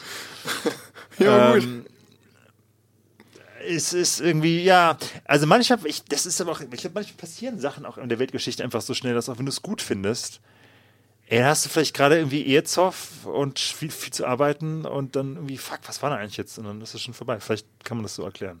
Ja. Also er ist jetzt sozusagen nicht, er ist nicht in Räten mit dabei, er ist nicht in der mit dabei, obwohl es da durchaus Sachen gegeben hätte, die ihm sympathisch gewesen wären. Ähm, tut aber zumindest eine Sache, äh, er kündigt wieder beim Amtsgericht. okay, gut. Mhm. Diesen kleinen Schnitzer dem deutschen Staat gegenüber bringt er dann doch noch rein. Und schreibt jetzt dann auch nach einigen Wochen zumindest einige kleine Artikel äh, für, eine, für den Pfad. Das ist eine der, der linken ähm, äh, Zeitschriften zu der Zeit, die jetzt alle auseinander zu klabüstern. Er schreibt für viele, viele Zeitungen und Zeitschriften, die, das, die, die Mühe machen wir uns jetzt nicht wir kommen noch zu einer großen wichtigen, da kann man das noch auf jeden Fall lange sagen, was er da so macht. Sitzt, wie gesagt, in keinem Arbeiter- und Soldatenrat ähm, und ist auch nicht dabei sozusagen bei den Hamburger Punkten. Was waren die Hamburger Punkte? Das war im Prinzip ein ähm, antimilitaristisches Punkteprogramm aus der Hamburger äh, ähm, Soldatenschaft und Arbeiterschaft die diese gesamte Reichsarmee radikal demokratisiert hätten. Das wären, das könnt ihr mal nachhören in den, in den Folgen dazu, aber da sozusagen Offiziere dürfen keine Abzeichen mehr tragen äh, und werden gewählt äh, von ihren Soldaten und so weiter. Ziemlich radikaler Shit. Da ist Karl nicht dabei. Alles verpennt. Tja. Nicht hinbekommen. Da war ja. einer ein bisschen late to the party, wie man es heute nennt. Late to the party auf jeden Fall. Also in seinem gesamten Leben, das müssen wir uns mal klar machen, in seinem gesamten Leben war das der Punkt, an dem es am realistischsten war, dass seine politischen Ideale irgendwie in Erfüllung gehen. Ja, dann, also Pech gehabt an dieser Stelle. Pech gehabt an dieser Stelle. Vielleicht dachte er, dass es alles, dass es noch länger geht. Vielleicht dachte er, dass, ja, ja, kann ich auch in zwei Wochen noch machen. Ich muss hier erst noch mal einen Artikel fertig Ja, möglicherweise. Ja, auf jeden Fall er, hatte er zu dieser Zeit große Hoffnung, ähm, gerade im Frühjahr 1919 auf eine neue Gesellschaft, äh, auf, die, auf eine menschliche Wissenschaft, das ist eben auch so ein monistischer Gedanke quasi. Äh, hat auch durchaus ähm, Sympathien für die Spartakisten, die erinnern uns. Das ist quasi die radikale Linke, dann eben auch in Berlin, die versucht wirklich eine Räterepublik in der, im Reich durchzusetzen. Unterstützt aber, und hier ist schon der Knackpunkt, nicht die Gewalt, die von denen auch betrieben wird. Ah, ja. Also mhm. ist stark dafür, dass auch selbst quasi die neue Gesellschaft und der Wandel und die Revolution und so weiter darf nicht mit Gewalt passieren. Da ist er ganz, ganz, ganz ähm, konsequent. Ja. Gut, dann äh, also da äh, ein bisschen von dem von dem Schnitzer Erster Weltkrieg äh, abgesehen, ähm, bleibt er sicher dann selbst treu. Ja, genau, ich also ich, ich das wurde jetzt habe ich jetzt von von den Wissenschaftlern, die ich gelesen habe, nicht so ähm, nicht so direkt geschrieben gesehen, aber ich könnte mir schon vorstellen, dass die Tatsache, dass er das mal unterstützt hat, bestimmt für ihn im Nachhinein auch irgendein Weckruf war und er sich danach umso stärker dem gewidmet hat. Weil, also das ist wirklich was, so wenn du ähm, eine feste festes Prinzip von Karl von Selski hast, dann ist es wirklich Pazifismus. Also ja. über allem irgendwie Säkularismus und so weiter hinweg ist es wirklich das. Ähm, er hat trotzdem auch einige andere Forderungen, zum Beispiel noch, ich habe das mal erwähnt, glaube ich, vom kommunistischen Hamburg. Kann sehr äh, gut sein. Sich, er hätte sich zum Beispiel gehofft, dass es die Konfessionsschulen, die es zu der Zeit noch gibt, durch Einheitsschulen abgelöst werden, in denen quasi alle Jungs und Mädchen zusammen ähm, unterrichtet werden, und zwar säkular und freiheitlich und blau und bob. Mhm. Das, was daraus quasi entsteht, äh, sind so Reformschulen die zumindest ein bisschen anti-autoritäre Unterrichtsmethoden betreiben. Okay. Also das, das, das äh, entsteht tatsächlich schon bis mitten in der Zeit. Die Universität, an der ich studiert habe, du nicht. Universität Hamburg ist natürlich auch letzten Endes ein Kind dieser Revolution mitgegründet. Stimmt, richtig. Ähm, wir kennen ja alle, oder was heißt wir kennen alle, aber das äh, Hauptgebäude der Universität Hamburg, was ja lustigerweise eins der kleineren Gebäude ist ähm, der Universität, ähm, macht ja den Anschein, als ob, ja, jetzt müsste ich das wissen, aber in welchem Baustil äh, ist das errichtet? Ähm, es wirkt jedenfalls deutlich älter, als es eigentlich ist. Ist, ist es auch, ja, ja. Also irgendwie. irgendwie so, aber äh, das äh, ist ja fake. Das ist ja erst 1900 irgendwann. Wann ist die Uni ge- gegründet worden? Das müsstest jetzt wieder du wissen. Das Gebäude ist älter als die Uni. Also die Uni, die, die Uni wird 1919 gegründet. Die erste deutsche Universität durch demokratischen Beschluss gegründet. Ähm, Cool. äh, aber das Gebäude gab es schon vorher vom Echt? Kolonialinstitut. Oh, das wusste ich nicht. Ja. Ah, wieder was Ja. gelernt. Ja, und auch hier wieder, vielleicht ist das jetzt lustig, aber auch dazu könnte man gut mal eine Folge machen. Das Hamburger Kolonialinstitut. Es ist genau so schlimm, wie es klingt. Da haben wir schon mal, irgendwo war das schon mal, glaube ich, irgendwie so, also irgendwo, irgendwas klingelt bei mir. In irgendeiner Folge haben wir da schon mal drüber gesprochen. Ja, Zurück ja. zu Karl Also von Ossietzky. Genau, also diese Bildungsreform, die ihr da, äh, die ihm da vorsteht, von Vernunft getrieben und so weiter, äh, findet zumindest teilweise Durchsetzung. Ähm, äh, vor allen Dingen ist ihm dabei äh, wichtig, dass er, er, er ist kein bekehrender Atheist. Also er ist jetzt nicht jemand, der sagt, ähm, wir sollten alle aufhören, irgendwie an, an Gott zu glauben oder so. Aber er will halt auf jeden Fall einen, einen persönlichen Religionsansatz. Also da ist er im Prinzip, wenn man das so sagen möchte, dann doch eher Lutheraner. Ähm, also dass er auf jeden Fall diese katholischen Schulen und so weiter, die es zu der Zeit gibt, das, das, das mag er nicht. Und wenn es Religion gibt, äh, hat er nichts grundsätzlich, dann kann der in seinem Bild auf jeden Fall, äh, in seinem Weltbild auf jeden Fall äh, bestehen, aber dann sollten sie auf jeden Fall einen sozialen Ansatz haben. Ja, Das ist ja auch nicht, soweit so in Ordnung. ja, finde ich, genau. Wir, wir müssen es jetzt gar nicht werten, aber wenn wir es werden würden, würden wir es gut bewerten, glaube ich. so, und er ist auch aktiv. Wir, und wir, ein wir, bisschen werden nicht, aber. zurück- wir werten nicht, aber sagen, es ist gut. ja. Nein, ich, also, ich, das ist doch irgendwie auch die vernünftigste Art, daran zu gehen, auf jeden Fall. Ja. Er ist auch aktiv, wie gesagt, im Monistenbund, äh, der Ortsgruppe des Monistenbundes, in der, und das ist jetzt dann schon spannend zur Zeit, die Frage nach der Kriegsschuld ähm, heiß diskutiert wird. Also, wer ist jetzt eigentlich schuld am Ersten Weltkrieg? Oha, das äh, Können ist, wir ist bis das, heute- Kann man das heute, also selbst heute, kann man das als Historiker heute beantworten mit einem Satz? Nein. Gut, prima. Auch, also, kann, Also- man das, kann man das überhaupt beantworten? Wenn du sagst, nicht mit Ja, einem natürlich. Satz? Okay. Ja. Ja, ich ähm, würde. Ich tue meiner Zunft mal Unrecht und mache mal eine Kurzfassung davon, weil ich finde, das muss man auch mal machen können. Also, es ist. Europa ist zu der Zeit voll mit imperialistischen, kriegsgeilen Kolonialmächten. Ja. Das ist England, das ist Frankreich, die haben alle brutale Kolonien, das ist das Deutsche Reich auf jeden Fall. Österreich, Ungarn gewissermaßen auch. Ähm, und das, das Zarenreich auch, sonst wäre es auch nicht so groß. ähm, also wirklich äh, pazifistische, diplomatische ähm, Fraktionen gibt es da auch einfach nicht wirklich. Und während das so ist, muss man auch einfach anerkennen, dass die Fraktion, die auf jeden Fall am dilettantischsten, ja, Jahre, Jahrzehnte lang, bevor der Krieg ausbricht, darauf mehr oder weniger absichtlich oder unabsichtlich hinarbeitet, dass äh, es zu irgendeiner Eskalation dieses Konflikts gibt, das ist schon Deutschland. Das ist schon, das ist schon, das ist schon Deutschland. Da, kann, da ist der Kaiser natürlich dran schuld, da ist, ist aber auch der Militarismus auf jeden Fall dran schuld, der in Preußen natürlich eine völlig andere Stellung nochmal hat.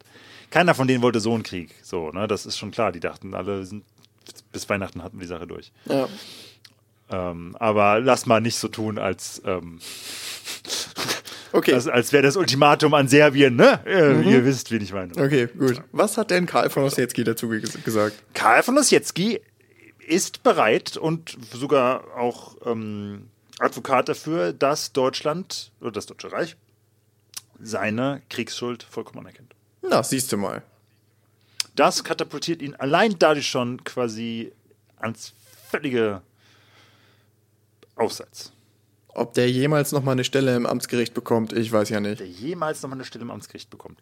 Ähm, das ist tatsächlich, also selbst jetzt der linkere Teil der politischen Landschaft, SPD und so weiter, würden das so nicht akzeptieren. Ähm, was sie jetzt davon selber halten, ist klar, aber du kannst einfach, du gewinnst keinen Blumentopf im Deutschen Reich, wenn du der, das so konsequent anerkennst. Ja, ja. Du musst quasi immer noch sagen, ja, im Felde ah, unbesiegt oder zumindest besten, besten Sachen getan und wir waren im Krieg und ging nicht anders und bla bla.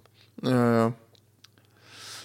Ähm, das äh, tut Ossietzky nicht, das tut Karl nicht, sondern äh, arbeitet zusammen auch zum Beispiel mit Helmut von Gerlach, den man mal googeln kann, äh, die sich für dann einen, einen Neuanfang und eine, äh, einen wirklich einen radikalen Wandel einsetzen.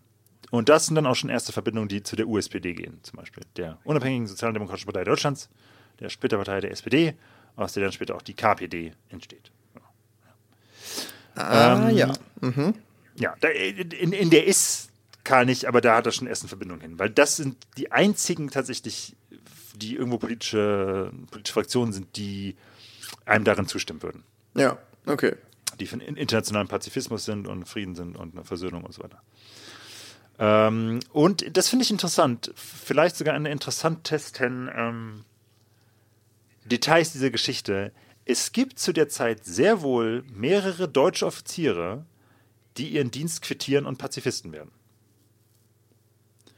Also das ist nicht die Hauptstory, die man quasi erzählt bekommt. Ne? Dann ist die Reichswehr ist demilitarisiert und auch daraus entstehen dann auch die Milizen, die Jagd auf Linke machen und so weiter. Und das sind viele aus den Gruppen, aus denen später die SA wird und die Schwarze Reichswehr und äh, Leute, aus denen die Nazis auch später Leute ziehen. Das ist schon richtig. Aber es gibt zu der Zeit, gerade auch im Kreis von Karl, tatsächlich preußische Offiziere, die diesem, dieser Meinung folgen mhm. und äh, sich dieser, diesem Pazifismus anschließen. Ähm, er versucht das auch, Karl versucht das in der Zeit in Hamburg weiter in den öffentlichen Raum zu bringen, diese, diese Leute und diese, diesen Gedanken.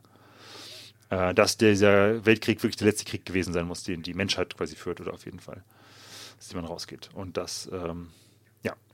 Wir wissen, hat nicht so gut geklappt. Anhand der Zahl hinterm Namen wissen wir. Richtig. Erster Weltkrieg, ja. Weltkrieg 1. Ähm, genau, diesen ähm, äh, radikalen Pazifismus äh, äh, führt, er, äh, führt er weiter in den, in den ersten Jahren nach dem Krieg und äh, versucht sich quasi auch in der deutschen Friedensgesellschaft zu äh, aktiv zu, zu gestalten, äh, aktiv zu zeigen. Ähm, wir erinnern uns, die gab es quasi einen Vorläufer davon schon vor dem Krieg. Die sieht man tatsächlich dann auch mit äh, Plakaten auf, in, in Hamburg auch, in Berlin eben auch, mit Nie wieder Krieg. Also das ist eine ganz ähm, kleine Gruppe, aber doch, finde ich, sehr vielsagend, dass es das gab. Äh, er hat aber wenig Freude daran anscheinend. Ähm, an diesen Organisationsaufgaben der Deutschen Friedensgesellschaft und quittiert auch da seinen Dienst dann doch wieder relativ bald. Na gut. Ich habe also ich hab, ich, ich hab gehört, das Amtsgericht Hamburg sucht noch Gerichtsdiener. ich melke diesen Gag genau, viel also mehr, als ich sollte, glaube ich. 1920. Genau. Ey, es ist auf jeden Fall, ich muss mal gucken, kommt es nochmal? Ich glaube schon. Äh, und widmet sich dann äh, hauptberuflich tatsächlich danach dem Journalismus unter dem ähm, Pseudonym Thomas Murner. Mhm. Gibt eine große Nie wieder Krieg-Bewegung, die auch mit organisiert oder mit Teil ist davon. Und äh, richtet es aus. Das macht er einige Jahre lang. Ähm, und 1924 ist er Mitbegründer der Republikanischen Partei in Deutschland. Da führt ihn das dann quasi alles hin. Aber das sind nicht die, die wir heute als die Republikaner kennen, oder? Nein. Gut. Nein. Gut. ja, aber sonst, sonst hätte ähm, diese Partei aber auch ein, ein, ein, eine, ein also die hätte wow, das Hufeisen einmal komplett durchdrungen. Hui! aber durchgerutscht. Nein, das ist eine eine dieser Parteien, die es im Deutschen Reich zu der Zeit so einige Male gibt. Ähm, winzig. Winzige Zwölf, Partei. zwölf Mitglieder. Ungefähr. Ist angelehnt sozusagen in ihrem, ihrem Gründungsmythos an 1848. Also da die, ähm, die deutsche Revolution, da die erste deutsche Revolution vielleicht, wenn man sie so nennen möchte. Ähm, und, und 1918 möchte den Sozialismus tatsächlich, also das ist schon eine weiter linkere Verortung, als das bisher hatte. Und eine Einheitsrepublik quasi, also quasi eine Republik aller deutscher sprachigen Gebiete. Ja, das, ähm, Ja. ja, okay. An, Ja, an sich eine die ganz halt nette diese- Idee. Naja, und vor allem möchten die halt auch diese Kleinstadterei quasi beenden. ne? Das hast du natürlich zu der Zeit noch viel weniger, Ja, ja. aber genau. Ähm, viel genauer wird es aber auch nicht mehr. Es ist ein sehr vager Sozialismus, was mit gemeint ist. Also ob es jetzt um Enteignung geht, ob es wirklich um Räte geht oder ob es eher so einen sozialdemokratischeren Ansatz hat. Äh, wird nie so wirklich klar und von daher passiert auch keine wirkliche Zusammenarbeit mit der SPD oder der KPD. Und rate mal, was das höchste Wahlergebnis ist, das die Republikanische Partei so einfährt. Also, naja, also äh, mehrere Argumente dafür und dagegen. Dafür spricht, der Erste Weltkrieg ist noch nicht so lange her. Ähm, Ja. Kann genug Menschen geben, die keinen Bock mehr haben ähm, auf, Stimmt. auf Krieg und sagen, jo, alles klar, nehme ich, finde ich gut. Dagegen, ähm, du, du, du, changed, du changest ja nicht einfach das Mind von Menschen. Ähm, 5 Euro in die Anglizismuskasse. Ähm, also, Das dachte sich Karl da wohl auch. Ja. So. Changed nicht einfach so die Minds. Nee. also ich würde sagen, na, du würdest ja nicht so fragen, wenn es nicht vermutlich katastrophal schlecht gewesen wäre. Ich würde sagen 2,7 Prozent. 0,17. Naja, Ah ja, mein Gott. es, es war ein Versuch wert. Mehr als Parteien, die wir gegründet haben, jemals gehabt haben, immerhin. Ja, mittendrin steht nur dabei. Nee, dabei sein ist Mittendrin alles. stand nur dabei. So. Und damit ist Tucholsky auch end, äh, Quatsch, Tucholsky sage ich schon. Damit ist äh, Karl von Ossietzky auch endgültig durch, was diese ganze verdammte politische Organisierungs Organisationsarbeit angeht. Er hat es versucht bei der Deutschen Friedensgesellschaft, er hat es versucht bei der Republikanischen Partei, im Monistenbund, alles nicht so geil. Aber Und sagt nee, sich, tschüss. einfach mal so gar kein, so gar kein Revenue, kein der da Bock. rauskommt. Echt nicht möglich. Nee, nee, nee. und zieht nach Berlin und äh, über lang oder kurz findet seine wichtigste Stelle, die er in seinem Leben jemals haben wird, bleibt Journalist und geht zu einer Zeitung, die heißt Die Weltbühne. Von der damals Weltbühne habe ich schon mal gehört. Die Weltbühne kennt man vielleicht, ja. Ja. Ein überparteilicher Zeit, Zeitung, die investigativen Journalismus aber auch macht. Und damals geleitet wird von niemand anderem als, ich habe ihn schon ein paar Mal erwähnt, Kurt Tucholsky. Okay. Ja. Ja. So. Das ist der Cliffhanger von Episode 1. Ah, dum, dum, dum. Da, da, da, da, da, dum, da, da, dum. Was für ein Finale. Also, Ja. Kurt Tucholsky, Quatsch, jetzt mache ich schon den gleichen Kurt Fehler. Tucholsky Karl von Ossietzky, würde ich sagen. sagt, Karl, ich mag deinen Schneid. Ja. Komm doch nach Berlin. Ich habe hier eine Stelle für dich. Mach das. Und wenn du keinen Bock Ja. hast, das Amtsgericht Berlin sucht auch. Das Amtsgericht Berlin. Genau. Wir haben immer Leute, die gebraucht werden. Oh Mann, okay. Aber hey, bisher war, Ka war Karl erst zweimal beim Amtsgericht. Oder? Dreimal. Drei, ach, dreimal. Ach ja, dreimal. Ja, stimmt. Ja, okay. Naja, immerhin. Ich meine, ich war noch gar nicht beim Amtsgericht. Anscheinend sind die beim Amtsgericht sehr vergebend. ja. Anscheinend kannst du mehrfach hinkommen und sagen, ja gut. Oder die sind halt super verzweifelt und haben keine Leute gehabt und mussten deswegen jeden nehmen, der, der angehaben. Und wenn es halt Kurt war, nee, Karl war, äh, Ja, der gesagt Karl, hat, ja, ja, komm, weiß ja schon, wie es funktioniert. ja. komm Komm einfach rein, dein alter Schreibtisch ist noch frei. Du weißt ja, wie es läuft. Schön. Oh Mann. Ja. Ja, so wann, in welcher, in, in welcher Jahreszahl sind wir jetzt? Wir sind jetzt in den frühen 20ern. Ich muss gucken, ich glaube 1924. In den Nee, frühen warte. 20 Ja. Genau, doch, doch, ja, 19. Die Ja, Mitte 20er, genau. Ja. goldenen 20er. Wir sind mittendrin. Jetzt geht's Golden 20er in Berlin. Unser Mann Ja. geht nach Berlin. Unser Mann in Berlin. Heute von irgendwelchen äh, Kommunalverbänden, irgendwelcher Parteien, die ihren Bundestagsabgeordneten damit äh, bewerben. Aber äh, unser Mann Karl von Ossietzky in Berlin, Merlin in Hamburg, Iva in Kiel und ihr, die ihr uns zuhört, wo immer ihr gerade uns zuhört. Und damit zurück nach Bonn. Tschüss. Tschüss. Ähm, ja, genau. Nächste Episode werden wir rausfinden, was er damit alles macht, wie ihn das zum äh, kontroversesten Gerichtsprozess äh, der gesamten Weimarer Republik bringt und auch dafür sorgt, dass er den Friedensnobelpreis bekommt. Noch Schalten Sie wieder ein. viele interessante. Infos. Nächste Woche, 20.15 Uhr, pro 7. Schalten Sie wieder ein. Ja. Es gibt natürlich auch noch andere schöne Privatfernsehsender, äh, RTL, Sat1. ja. Aber guckt sowieso kein Privatfernsehen. Guckt öffentlich-rechtlich. Die machen viel bessere Sachen. So, wir hören jetzt auf zu reden. Tschüss. Iva. Berlin. Tschüss. Tschüss.